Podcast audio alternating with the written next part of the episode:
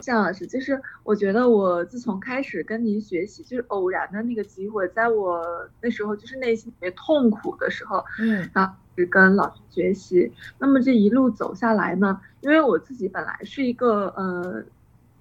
就是灵魂的神性向往，嗯，就是我看到老师的教材里面写说，每天犹如一打开门就坐上一艘船，在大海上飘摇。嗯 没有方向，很迷茫。我觉得这会是我生命中的一种常态。嗯，但是是我特别特别的感恩，说自己能够跟老师，而且我发现我真的是有很好的缘分，嗯就是在我开始要学习，我就能第一位老师就碰到你，哦嗯我觉得真的是我的福报。嗯哼那，呃，让我自己可以说有一个比较正确的选择，可以帮我去甄别我生命里面的方向，嗯包括职业方向。嗯哼那因为我自己说，其实老师就我最近的想法呢是，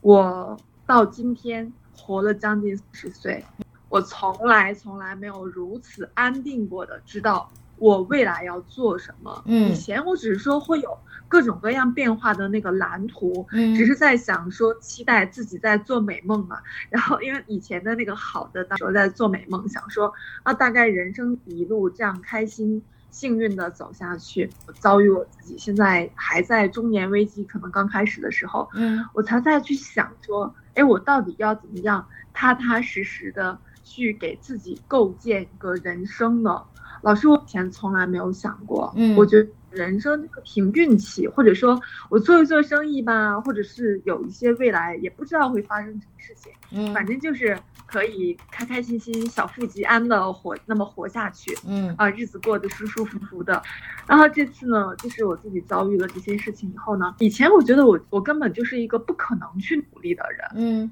我我觉得我就是我对我自己努力这件事情其实挺没有信心的，因为我觉得我就不是那样一个能吃苦的人。嗯发现说，哎，我我情绪的拥抱者，然后跟我沟通交流养育者，包括我的灵魂智慧的坚贞者，嗯，虽然不是一个就是所谓意义上的大三角，但是我在想，我也是有这样潜质的，并且我在我最新的这种学习的践行里面，我发现我可以哦，老师，嗯我在如果不是我小时候，我的父母他们都不知道如何要去过好这一生，然后也不知道怎么样去引导我，因为呃，我爸爸妈妈离婚嘛，嗯他们就打打架呀、吵架，然后我妈对我的，因为我的那个就是我的那个际遇老板的那个、嗯那个苛责，然后嗯跟我情绪拥抱着，嗯导致就是我觉得我很自卑。嗯嗯，他他从小就是从来没有认同过我，到现在哦，我给他发一个我做的视频，然后我朋友都说，哎，还不错啊，嗯然后可不可以教教我？不管说真的假的，我也觉得我有努力在做嘛。嗯我发给我妈看的时候，我妈第一句话到现在 都是永远可以去挑出我的毛病，嗯第一句话永远可以否认我。嗯然后呢，就是我觉得我的父母他们都不知道如何去规划自己的人生。嗯嗯，我们小时候也没有说像现在那么好的网络环境啊，有一些真的是可以告诉你学习这件事情有多么重要，嗯然哼后念书这件事情对于普通人家的孩子有多么重要。嗯哼的这种教育观念，然后让我小时候就觉得，哎，学习这个事情有什么用啊？反正长大我会做生意就行了。这嗯是我小时候就觉得这样，我又不要当什么科学家嘛，嗯 啊，所以我觉得真的是现在想来好后悔啊，因为没有一个好的引导者。但是，嗯就是当我学习了这门这门知识以后，我觉得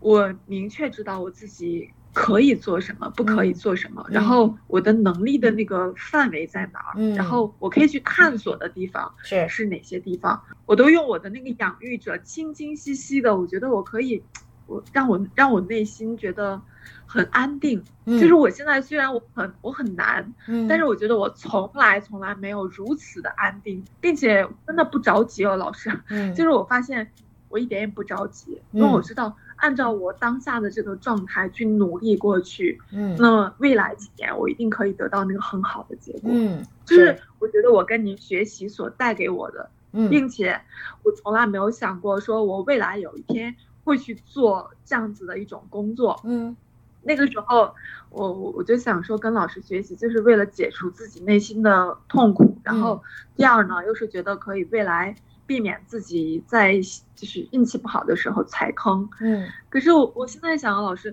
当我在当下的这种状态里面，如果我没有在之前几年去跟着您去学习这门知识的话， 嗯，现在即便我想要去以这个为生，我嗯都我都没这个资格。是，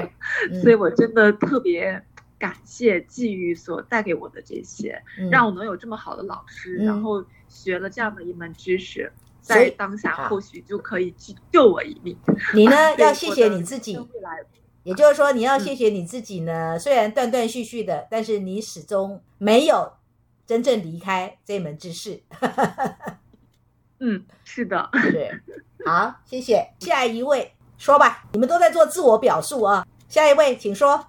老师，我我其实今天不太想发言的，但是我看大家都这么积极，我我觉得我应该说一点。 嗯，我我最近可能说话太多了，喉咙特别干，所以特别不太想说话。啊，来喝点水。呃，是是，就是跟着老师上这个课啊，下来我我是觉得啊，就是，嗯、原来可能看自己生命蓝图的时候，可能，嗯、有时候会，嗯、走进死胡同啊，然后如果看到不太好的，有时候就可能会有点担忧，嗯嗯，跟着一段时间以后，现在跟着这个就更灵活了，就能看到，就是更能够从多面的去看待自己的生嗯命蓝图，就是包括就是动态的那种、嗯那种变化，更能够有智慧去去接纳吧，应该是是接纳吧。我们改变不了什么，但是更加能够理性的去接纳这些东西。是，然后也具有包容心，嗯然后就是任何事情碰到任何问题都会站在别人的角度也去思考一下，是，嗯，别人的需要什么，嗯别人情绪上需要我支持他吗？有时候就会站在别人的角度去思考这些事嗯情。哼我觉得我原自己，我我可能就是 情绪上，我是原来可能就是自己像个巨婴一样。嗯现在就发现，嗯，自己 原来没觉得自己是季晕，现在就发现自己其实就是一个季晕，所以现在就好像你所谓就巨婴就是包容了说吧，巨大的婴儿吗？对对对，嗯嗯，就是说你情绪上很需要被疼爱，是不是？是的，嗯很需要别人顺着我的情绪来。是，嗯现在我自己知道我这方面的不足，然后嗯有时候我就很快就能认识到。所以是，我就觉得，嗯，这是一个很大的收获。当然，我的蓝图里面有很多很多，嗯，很多 很多地域来的啊，或者就是个性啊，有很多不好呃那个需要修行的地方。是，呃，现在老师听了《红楼梦》这样讲嘛，就是《红楼梦》这本书，应该来说我是看了好几遍，嗯但是呢， 现在可能其他事情太多了，糊里糊涂了，有点就是灵魂的神性向往又走进了我的前世生活，嗯，所以就有点糊里糊涂。但是听课听的还是蛮蛮享受的。是，哎，说吧，哎，老师好，这次选选择《红楼梦》这门课程，可能应该就是我可能从头到尾一遍都没看过原著。只选择这门课程，主要是几点考虑，一个就是科学老师的这个活出睿智与美善的这个智慧，那后面又学习了易经。其实学易经的课程上，我反倒有更多的跟我自己日常工作的一些生活的连接点。所以刚才有位同学说，他在上这门课，脑子里面场景是火花四射的。嗯而我是在上易经的时候，可能有很多的这种相应的这种场景，所以学红楼更多的是让我觉得这门课可能是更多的更贴近贴近生活化。无论是活出睿智和美善的这个门智慧，还是易经的这个智慧，都太高深了嗯哼他还是要实际运用到这种日常生活当中。老师也说这门课，我也觉得轻松 看似轻松，但是实际上可能更多的是在想这门课程的一个灵活运用的一些呃手法。老师其实在对话当中也根据嗯、不同学生的一些特质，嗯、然后能展开相对不同层次的一种一种一种对话。我觉得我可能。呃，对，主要是在感悟和学习这些，然后也很认可师姐刚才用这个《易经》的观卦，这个在这这门课程的一个，我也觉得我可能更多的是也是按这种六四爻是一种三国之光这样子的一个一个状态，就是是呃，无论是从《红楼梦》的这种人物啊、大观园的这样子、万千的这种生活场景去观，还是说在课堂上